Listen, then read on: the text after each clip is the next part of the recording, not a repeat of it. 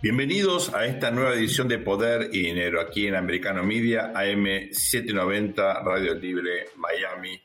Hoy vamos a dedicar el programa a Cuba. Ustedes saben que es una preocupación eh, obviamente eh, nuestra aquí en Poder y Dinero, de todos eh, quienes nos preocupamos por el desarrollo político de las Américas. Es un tema típico, crucial eh, en particular en Florida por razones obvias, eh, pero sobre todo creo que es fundamental mirar críticamente la situación cubana a vida cuenta de este sorprendente o no acercamiento de la administración Biden, que en los últimos tiempos ha buscado un diálogo eh, con distintos funcionarios del régimen de Díaz Canel en el contexto de una nueva política en relación también a Venezuela por la cuestión energética. Hay un giro de características pragmáticas por algún lado, contradictorias por otro, en relación al régimen de eh, Caracas, que naturalmente tiene como correlato, teniendo en cuenta el vínculo estratégico con eh, La Habana, en esta nueva política de la administración Biden respecto de eh, Cuba. Esto se da en el contexto de una crisis, como ustedes saben, muy profunda de la economía y la sociedad y la política en la isla, eh, con récord en términos de migraciones, con situaciones extremas en materia de violaciones a los derechos humanos. Vale decir, la realidad objetiva en la isla, lejos de mejorar, ha empeorado. Y para eso hoy tenemos un programa donde nuestro amigo y especialista, estuvo destacado ahí como diplomático, Pedro von Heiken, va a entrevistar a la periodista Camila Costa, ustedes la conocen, la hemos tenido aquí en Poder y Dinero. Eh, ella estuvo detenida por el régimen, fue torturada, es la corresponsal de diario ABC eh, de España en La Habana. Bueno, tiene una visión muy fresca. le vamos a pedir disculpas por la calidad de la comunicación, pero como ustedes saben, en la isla las comunicaciones son terribles, creo que el material, la riqueza de la discusión es súper interesante, ustedes lo van a disfrutar. Eh, les pido por favor que tengan consideración por la calidad, pero vale la pena hacer el esfuerzo. Entonces vamos entonces a esta eh, charla, disfrútenla y eh, sobre todo, bueno, es bastante importante la discusión, el material que ustedes van a escuchar en unos instantes agradezco la oportunidad que me brinda el programa de entrevistar hoy a una figura muy representativa de la lucha contra la dictadura castrista en Cuba, a la cual sufrió en carne propia, ya que fue perseguida, detenida y torturada por el régimen. Me refiero a Camila Costa, periodista, corresponsal en La Habana del diario ABC de España, que está hoy con nosotros. Bienvenida Camila, buenas tardes. Hola Pedro, gracias nuevamente por invitarme a este programa. Espero que las conexiones en Cuba nos permitan establecer esta conexión. Eso espero, Camila. A ver, mira, vamos a empezar con un tema que, que nos preocupa y que interesa el Departamento de Estado de Estados Unidos comunicó al Congreso de Estados Unidos que la administración Biden va a iniciar diálogos con el gobierno de Cuba. Van a hacer conversaciones con los cuerpos de seguridad del régimen cubano este miércoles 18 justamente y el jueves 19 de enero en La Habana. Por Estados Unidos van a presidir el Departamento de Estado, la Seguridad Nacional y el área de justicia aunque habrá otros organismos, varios organismos. Estados Unidos piensa que estas discusiones mejoran la seguridad nacional. ¿Qué opinión te merece todo esto, este encuentro, este diálogo? ¿Lo ves útil o sin sentido? Bueno, estos diálogos ya se llevan implementando hace un tiempo. Eh, recordemos que hace unos meses estuvo en La Habana la subsecretaria de Estado para el hemisferio occidental, Emily Mendrala, han estado también en La Habana eh, varios congresistas demócratas. Incluso han llegado a reunirse con Díaz Canel, han estado en La Habana igualmente empresarios norteamericanos, cubanoamericanos, con un marcado interés en establecer negocios en Cuba, que eh, es con eh, Miguel Díaz Canel, el mismo que el 11 de julio dio la orden de combate a aquellos días llamado al enfrentamiento entre cubanos. Yo creo que estamos eh, en lo que llamamos los cubanos el deshielo 2.0, es decir, una situación que ya vivimos entre el año 2014 aproximadamente y el año 2016, cuando estuvo al final del mandato de Obama, que Obama incluso visitó la isla, establecieron diálogo. Y, yo creo que lo que está apostando es esta administración es a lo mismo, movimiento privado en Cuba, tratando de que un empoderamiento económico eh, favorezca un eh, empoderamiento político. Pero la cuestión es que en Cuba no existe ni siquiera propiedad privada, es decir, están apelando a una cuestión que es totalmente tergiversada, manipulada por el régimen cubano que está desesperado por dólares, por inversiones extranjeras, eh, por oxígeno, que fue al final lo único que hizo Obama, darle oxígeno al régimen cubano, y ahora están desesperados por eso nuevamente en, medio de una crisis económica como nunca se había visto en la isla. Y es triste que los Estados Unidos esté cayendo en este juego. Estados Unidos, que es un, un gobierno en el que los cubanos que amamos la libertad siempre confiamos para el apoyo. Y, bueno, eso es lo que está sucediendo. Diálogo con un régimen que eh, niega dialogar con su propia población. Diálogo con una dictadura que reprime, que tiene ahora a, unos 36 menores de edad eh, detenidos por las protestas del 11 de julio y más de mil presos políticos. Es realmente eh, penoso en medio de estas circunstancias que se debería presionar a la dictadura, pues Estados Unidos esté contribuyendo a este juego de esta mafia criminal que está en el poder en la isla. Y yo creo que, que no solo Estados Unidos, gran parte de los países del hemisferio occidental están cayendo en eso mismo. Y, yo siempre establezco esta analogía que viene muy bien con, con, lo que está sucediendo hoy en el mundo. Tanto, tanto que se ha criticado por muchos años la, el, el, embargo de Estados Unidos a Cuba, incluso votaciones en, en Naciones Unidas. Y el mundo está entendiendo también la relación de Ucrania la importancia que tienen las sanciones contra estos regímenes pues entonces no entiendo y, se lo dejo saber para que pueda. ¿Cómo es posible que entiendan la importancia de las sanciones y entonces no cuestionen o le pasen la mano cuando se trata de la dictadura? Dime, ¿no lo ves, por ejemplo, como una especie, esta movida del Departamento de Estado y de la Administración, como una suerte de remake o continuación del diálogo que ya había abierto Obama con Cuba en su gobierno? Porque este diálogo lo abrió Obama lo suspendió Trump y ahora lo relanzan coincidiendo con los acuerdos entre Chevron y PDVSA por el petróleo, por ejemplo. Sí, por supuesto que se trata de eso. Recordemos que Biden fue el vicepresidente cuando la administración Obama. Y, y, ya eso se sabía desde las propias elecciones, desde que ganar, desde que Biden ganó las elecciones, ya los cubanos sabíamos lo que venía.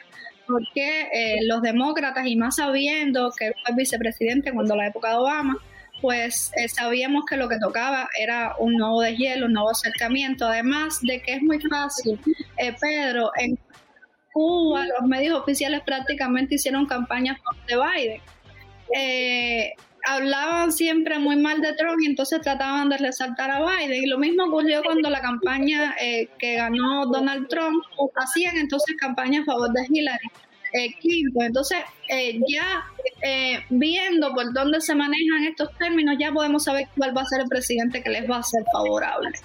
Entonces, eh, por supuesto que, le, que, les es conveniente esta administración, que estamos en, una política muy similar a la vivida de Obama, y lo estamos viendo ya, apertura de la embajada, ya abrieron las Western Union, es decir, envío de remesas a Cuba, que, que Trump había eh, eh, recrudecido esa entrada de divisas a la dictadura, se restablecieron los vías, es decir, una serie de medidas y por supuesto el tema de las inversiones extranjeras de los norteamericanos, la aprobación de las inversiones. Claro, porque esto lo que parece es que la izquierda sigue ganando espacio en América Latina paralelamente, mientras la administración Biden entretiene con estos, con esta suerte de, acercamientos, ¿no? ¿no? lo ves así? Como yo te decía, al tema de, de los negocios por encima de eh, una cuestión mucho más importante que es priorizar los derechos humanos. Y, y estamos viendo también este juego con este tema de, la migración, del éxodo masivo, que el régimen cubano lo utilizó de alguna manera para presionarlos y que ellos se dejaron eh, eh, llevar o dejaron caer en ese en ese juego. Yo creo que eh, en un punto ahora mismo estamos también en el tema, ellos están tratando de negociar, lo cual el régimen está utilizando también el tema de los políticos. los está utilizando la dictadura cubana como moneda de cambio, es decir, para presionar cierta apertura, están simulando ciertas reformas también que para nada, ciertas reformas sobre todo en lo económico, porque es lo que a ellos les interesa, pero en lo político se ha recrudecido mucho más la represión. Entonces no entiendo cómo, cómo pueden estas personas que, llevan tantos años en la política precisamente caer en ella cree en una supuesta revolución cubana. Ah, perfecto Camila. Si te parece, vamos a hacer una pausa, pequeña pausa, y en el próximo bloque seguimos conversando sobre este querido país. Bienvenidos a este nuevo bloque de Poder y Dinero aquí en Americano Media M790 Radio Libre en Miami. Vamos a continuar ahora escuchando este diálogo tan interesante entre Pedro eh, von Heiken y Camila Acosta. Les reitero las disculpas por la calidad del sonido, pero ustedes habrán visto, vale la pena hacer el esfuerzo por la eh, riqueza del material. No se vayan, seguimos con esta entrevista aquí en Poder y Dinero. Bienvenidos a este nuevo bloque de Poder y Dinero, aquí en Americano Media y Radio Libre 790 AM. Continuamos conversando con Camila Acosta desde La Habana. Camila, ahora quisiera referirme a otro tema preocupante.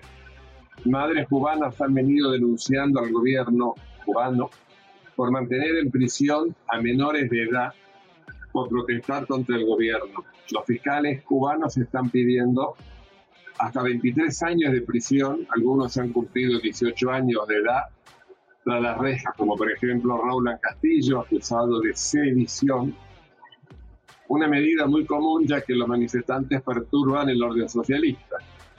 Otro de los detenidos, por ejemplo, Christopher Leonard, tenía 14 años, estuvo detenido un mes.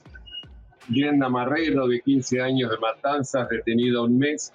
¿Qué nos podrías decir de esto? Sí, esto lo vimos que está sucediendo desde las mismas protestas del 11 de julio. Ha sido uno de los temas más sensibles de los que hemos venido denunciando desde acá dentro de la isla. Hay varias organizaciones que han eh, tratado, incluso establecieron ante Naciones Unidas eh, una denuncia en el Comité eh, para la Protección del Niño de Naciones Unidas.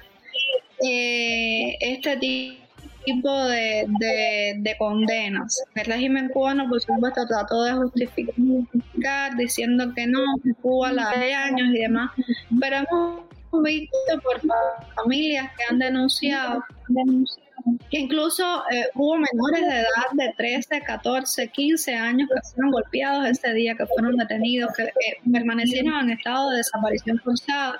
E independientemente de, que la responsabilidad penal en Cuba se establezca a partir de los 16 años, sí, siguen siendo menores de edad según los estándares internacionales.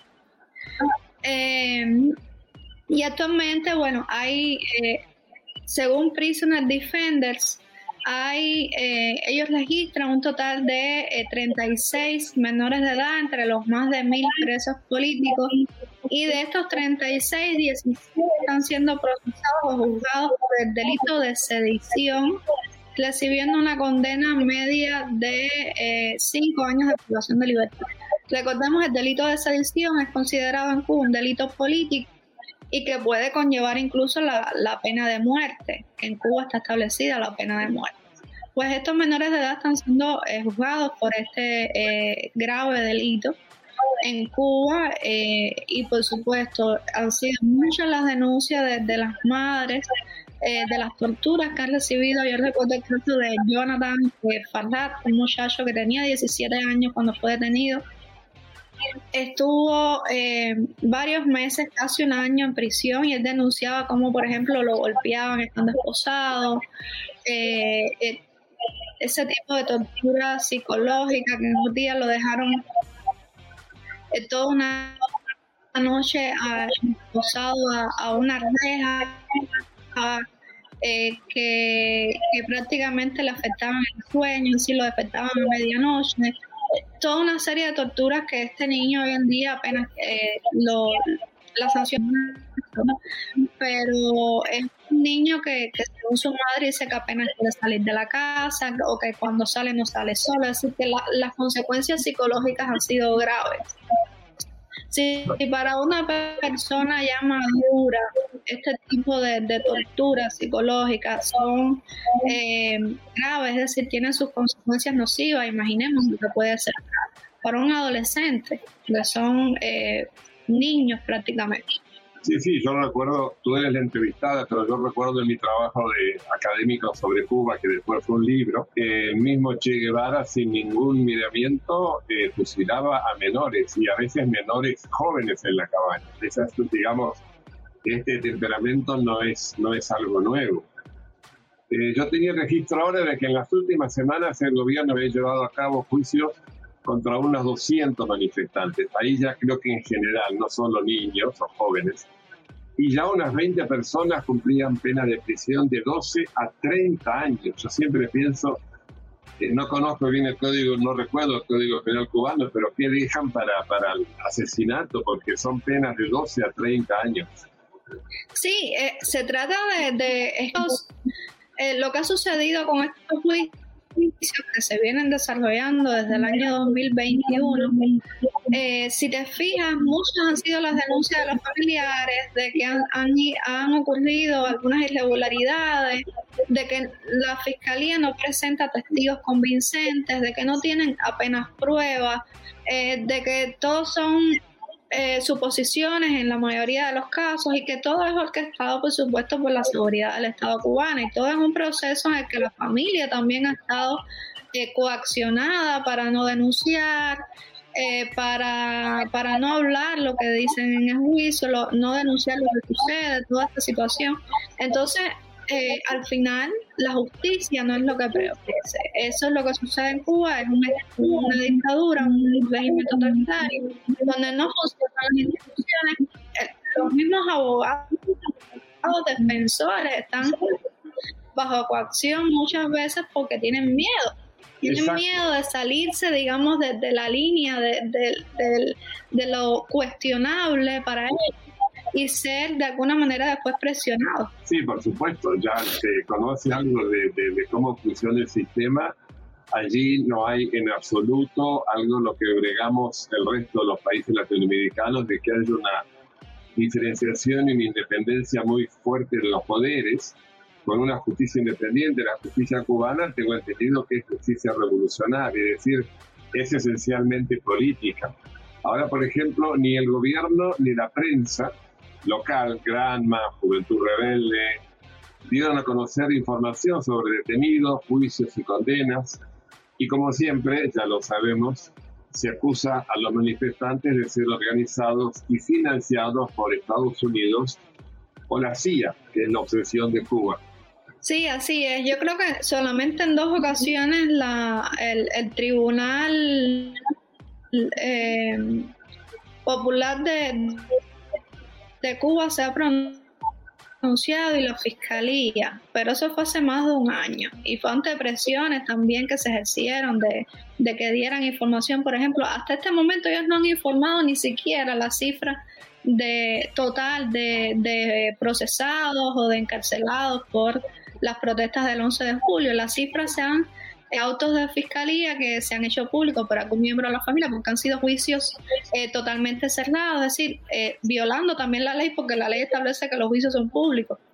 Eh, entonces han, sido juicios también de varios manifestantes en conjunto, 10, 15 manifestantes que son enjuiciados a la vez, juicios que duran 3, 4 días. Y, lo que ha sucedido es que eh, no han informado ni siquiera de esto y por supuesto los califican de delincuentes, de, de sectores marginales, pagados, pero para nada han, podido probar que han sido pagados por un gobierno extranjero. Todo esto forma parte de la manipulación del régimen. Bueno, Bueno, Camila, lamentablemente se nos termina el tiempo, pero sabes, por supuesto que estamos muy pendientes de todo lo que sucede en Cuba. Le agradecemos nuevamente el esfuerzo de que significa estar presente en este programa. Te comprometemos a seguir conversando y también sabes que estamos a tu disposición para lo que necesites. Muchas gracias, Camila. Gracias a ustedes, Pedro, por, por la invitación y siempre que gusten, acá estaré. Vamos ahora a una muy breve pausa. Vamos a seguir analizando la cuestión eh, de Cuba con una especialista argentina, Natasha Neviekiewicz, que eh, desde eh, su tarea profesional sigue muchísimo el desarrollo de la, cuestión de Cuba, la política de Estados Unidos. Como verán, conoce muy muy bien la región. No se vayan luego esta muy breve pausa, volvemos con más poder y dinero aquí en Americano Media, AM790, Radio Libre, Miami. Bueno, Camila, lamentablemente se nos termina el tiempo, pero sabes, por supuesto que estamos muy pendientes de todo lo que sucede en Cuba. Le agradecemos nuevamente el esfuerzo de que significa estar presente en este programa. Te comprometemos a seguir conversando y también sabes que estamos a tu disposición para lo que necesites. Muchas gracias, Camila. Gracias a ustedes, Pedro, por, por la invitación y siempre que gusten, acá estaré. Vamos ahora a una muy breve pausa. Vamos a seguir analizando la cuestión eh, de Cuba con una especialista argentina, Natasha Neviekiewicz, que eh, desde eh, su tarea profesional sigue muchísimo el desarrollo de la, la cuestión de Cuba, la política de Estados Unidos, como verán, conoce muy muy bien la región. No se vayan luego esta muy breve pausa, volvemos con más poder y dinero aquí en Americano Media, AM790, Radio Libre, Miami. Bienvenidos a este nuevo bloque de Poder y Dinero, aquí en Americano Media, AM790, Radio Libre, Miami. Santiago, Fabián, eh, nosotros tenemos una preocupación permanente por lo que ocurre en el continente y en los últimos tiempos hemos visto un acercamiento yo diría, en principio entendible con Venezuela por la cuestión de geopolítica, naturalmente eh, la energía. Eh, uno entiende que eh, en situaciones como estas, después de la invasión de Rusia a Ucrania, el pragmatismo impere. Pero últimamente vemos otra clase de acercamiento que no tiene en principio una explicación estratégica similar con respecto a Cuba. Y para entender un poco mejor de qué se trata, cómo en todo caso poner en perspectiva, en contexto esta situación, volvemos a eh, el enfoque que tuvo en su momento el presidente Barack Obama al final de su administración, de buscar un acercamiento eh, con el régimen cubano, a pesar de que por supuesto todas las promesas que se hicieron eh, respecto de violaciones a los derechos humanos, eh, modificaciones internas no se han cumplido, más bien todo lo contrario. Cuba, eh, desde las protestas recientes, está experimentando en todo caso una profundización de la represión interna. Bueno, para entender todo esto estamos en contacto con una especialista eh, en el tema, Natalia Neveskiwat, que es argentina, es periodista, es amiga de la casa. Natalia, un gusto tenerte con nosotros. Hola, muy buenos días. Hola Natalia. O tarde, noches. muy buenos días y, lo que fuere, para donde nos estén viendo. Natalia, contanos en tu visión cómo hay que pensar este fenómeno. ¿De qué se trata este acercamiento entre la administración Biden y el régimen cubano? En principio es un acercamiento tímido que por ahora eh, no, eh, no se ha producido con la magnitud que empezó Barack Obama, que abrió, digamos, fue casi, eh, había un plan mm, diseñado con cierta ingeniería basado en que la apertura y el acceso a la sociedad civil iba a generar eh, bueno, un despertar y una apertura democrática que en algún sentido está por detrás también de la, digamos, de las teorías de los eh, liberales, ¿no? Esta idea que en algún momento incluso eh, se podrían haber utilizado con China y su ingreso a la Organización Mundial de Comercio y demás.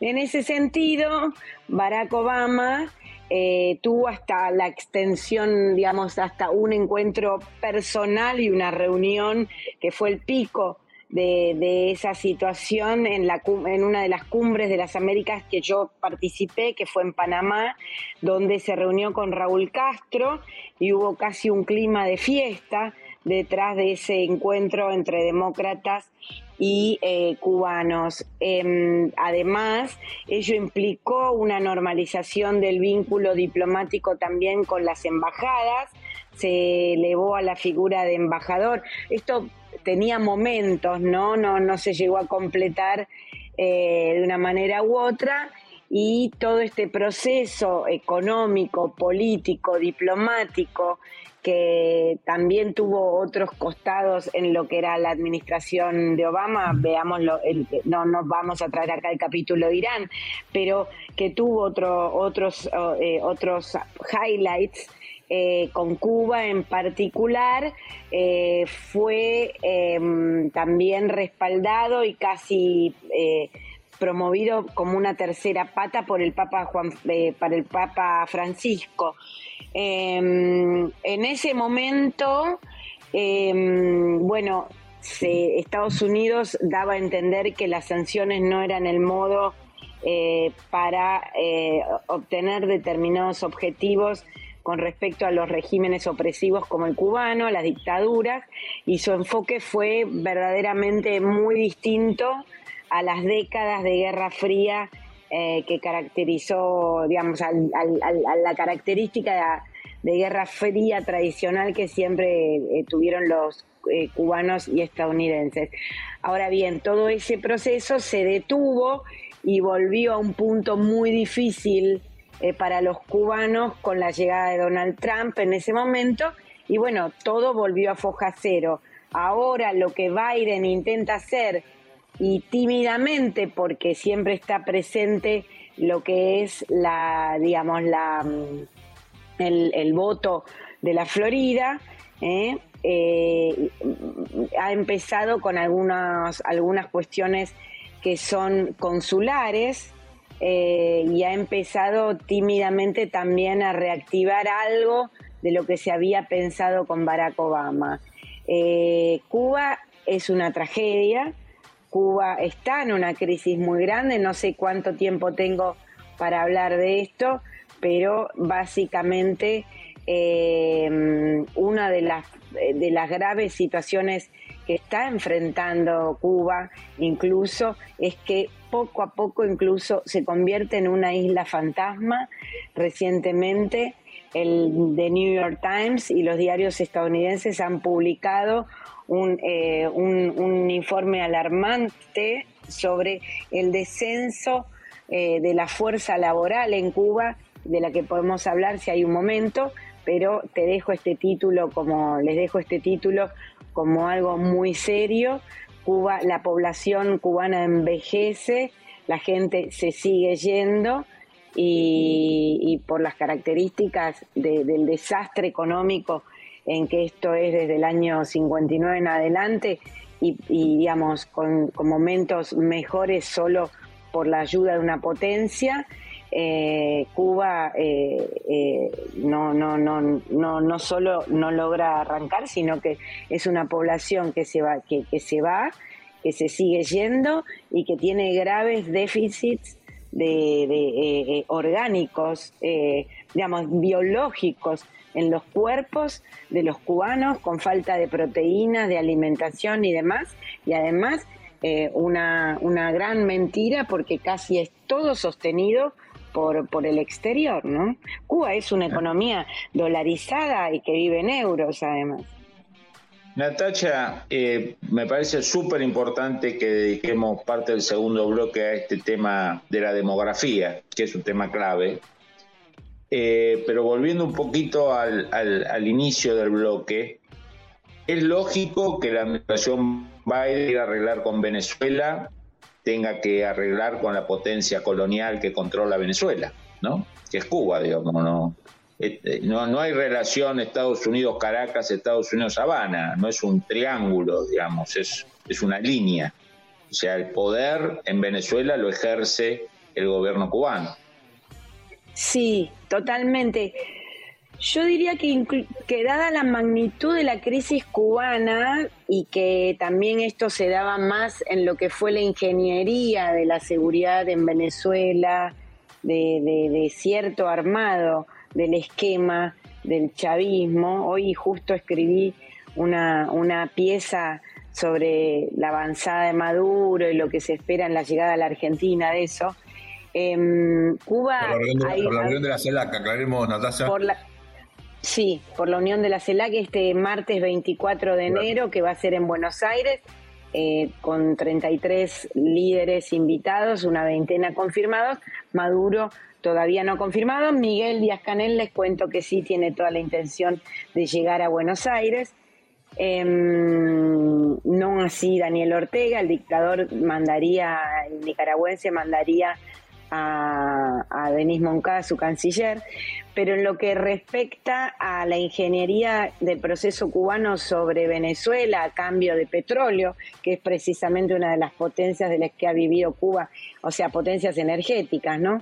En su momento, también hay que decir que toda esta crisis cubana ha incidido en esto y que tampoco hoy están tan activos por el tipo de vínculos. Diosdado Cabello ha estado corrido y más bien eh, hay que pensar también en Rusia como sostén de los venezolanos. Eh, antes que, una Cuba que, sí, muy importante, pero que, que, por las características de su propia crisis tampoco se puede sostener demasiado, no están los Castros.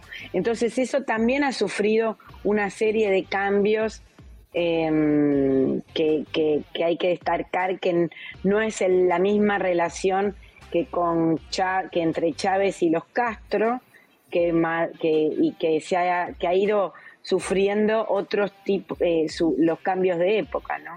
Santiago. Natalia, no, ya no, nos queda, nos queda solamente eh, un minuto quizás, digamos, para preparar lo que va a ser el próximo. Sabes, Natalia, que acá tenemos una tecnología que patentó Fabián Calle, que es eh, cuando vamos terminando el bloque, aprovechar para redondear una pregunta y desarrollarlo en el siguiente bloque. ¿no? Entonces, usando eso, no, nosotros varias veces habíamos reflexionado el tema de que hasta cuándo va a estar, digamos, Occidente lamentando la situación en Cuba sin tomar, una intervención realmente más efectiva, porque la verdad ya son demasiados años y no avanzamos nada, digamos, al contrario. Cae la Unión Soviética, había un solo país que era el núcleo de, del marxismo en Latinoamérica y hoy tenemos media docena, todo eso pivotando desde Cuba. Pero vamos entonces al corte y continuamos con el desarrollo, si te parece bien, a la vuelta de la pausa. Bienvenidos a este cuarto y último bloque de Poder y Dinero aquí en Americano Media, AM790 Radio Libre Miami.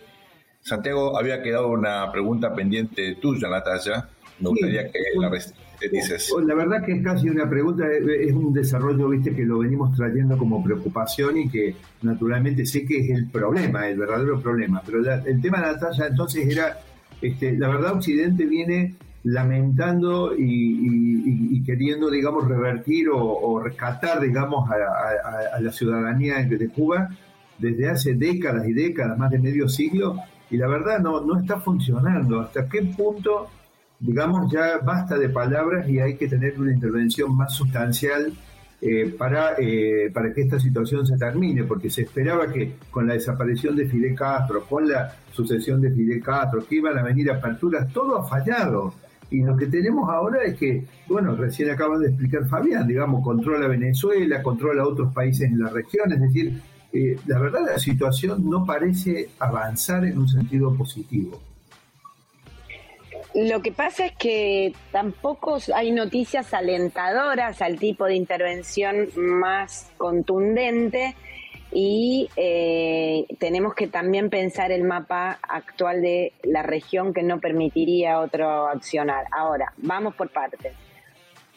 Las intervenciones armadas no son un modelo que los Estados Unidos esté aplicando eh, y que tampoco haya funcionado. No, a ver, lo, que no están aplicando ahora, pero han, invadido países hace muy poco. Sí, pero no, Sí, pero no en la región. No, no. Eh, y también creo que han fracasado, si uno ve el modelo de fracaso eh, demostrado por Biden ahora en la retirada brusca de Afganistán para concentrarse, creo yo, en la guerra que nosotros no desconocíamos, pero se venía con Ucrania y al parecer los Estados Unidos eh, ya estaba contemplando eso.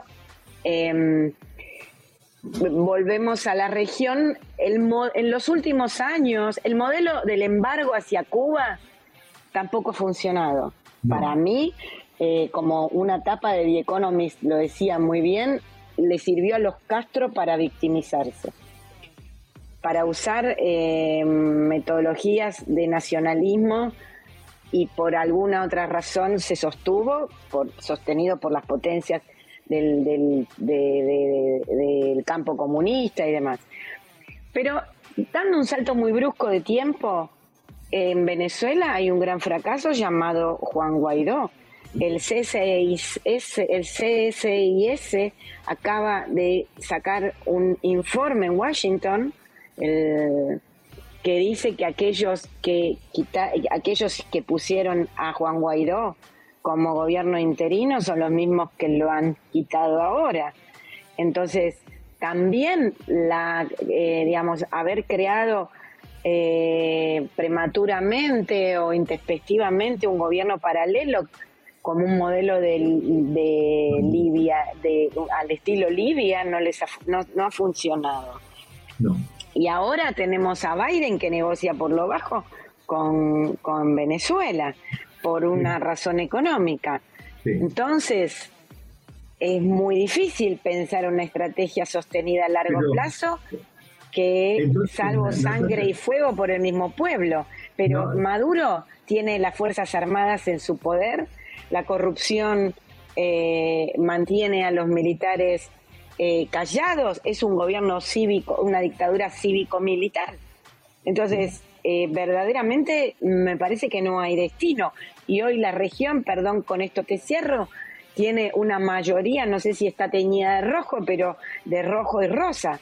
Entonces, es muy difícil que eh, Gabriel Boric, que uno puede decir es lo más moderado de la izquierda, que un Lula da Silva que todavía no sabemos hacia dónde va, porque independientemente condenamos la violencia eh, del bolsonarismo en Brasilia, astutamente vemos que Lula lo está aprovechando muy bien y que veremos eh, hasta dónde llega la racia y cuán democrático es a la hora de, eh, de defender la democracia o si se le si o si comete excesos del pasado. Lula es un demócrata igual y un respetuoso de la Constitución, pero es un nuevo tiempo. Entonces, es muy difícil. En la Argentina se, se, están llevando, queriendo llevar la Corte Suprema de Justicia por, por, por, por, de maneras diferentes a las del chavismo. Entonces, pero no, no, no es menos grave.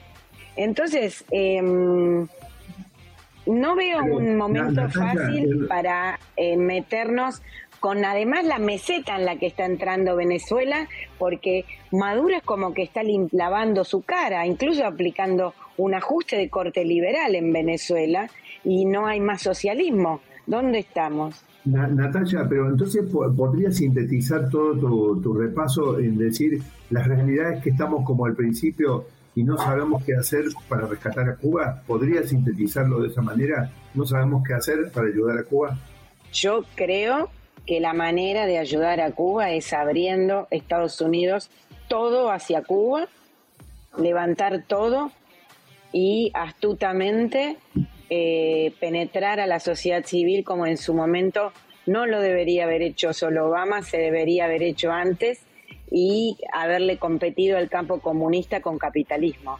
Pero eh, para ayudar a Cuba hoy, em, se necesita debilitar, por, digamos, darle al, al, al, pueblo cubano que está muy golpeado em, eh, más herramientas. El pueblo cubano quiso y condenar la represión eh, de las protestas y, condenar duramente eso. Em, Natasha. Creo, sí, no, no, no encuentro la salida, ¿eh? No, yo no la encuentro.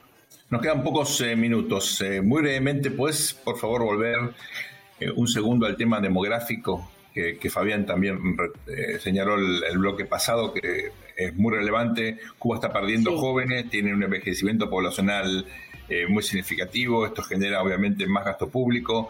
¿Qué, qué nos puedes decir al respecto?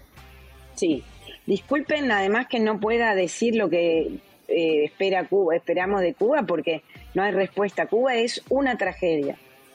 Em, la fuerza laboral en Cuba, entre, digamos, si en, en, en, 11 millones, de los 11 millones de cubanos, eh, el 20% de los 11 millones de cubanos superan eh, los 60 años, ¿sí?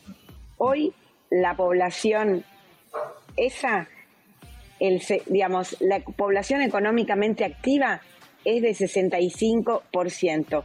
Todo eso ha ido en descenso de una manera tremenda. Para el año 2050, con este, con, digamos, con el progresivo descenso de la fuerza laboral, es decir, se van los jóvenes y quedan los viejos, Cuba va a estar en, va a ser el noveno país con la mayor población de ancianos del mundo. Esto es una eh, una, una, una, una, de una gravedad inmensa. O sea, en términos proporcionales, Cuba en el año 2050 va a ser el país, el noveno país con la mayor cantidad de ancianos del mundo. Y esto, estamos hablando además, un país donde la mayor cantidad de eh, cubanos vive dependiendo del Estado, que a su vez es un Estado que no provee de ninguno de los elementos esenciales y por los cuales no puede vivir siquiera del Estado, sino que depende de las ayudas que les, den, les suministre. ¿Se entiende? Sí, es gravísimo. Eh, evidentemente el embargo no tuvo el resultado que se esperaba. Eh, nunca hubo un bloqueo, hubo un embargo, pero eso no, no funcionó. Sabemos lo que no funciona, no sabemos lo que sí puede funcionar. Lo cierto es que Cuba es una tragedia, igual que eh, Venezuela, igual que Nicaragua y recientemente también Bolivia. Nos, quedó, nos queda una gran reflexión tuya, Natalia, respecto a la complejidad de esta cuestión. Te agradecemos muchísimo tu colaboración aquí a Poder Dinero. Amigos, esto ha sido todo. Santiago, Fabián, se acabó el programa. Saludos, saludos a toda la audiencia y a vos, Santiago y Sergio. A todos ustedes. Natalia, muchas gracias por participar. Un abrazo. Sigan, aquí en Americano Media, M790 Radio Libre Miami. Hasta muy pronto.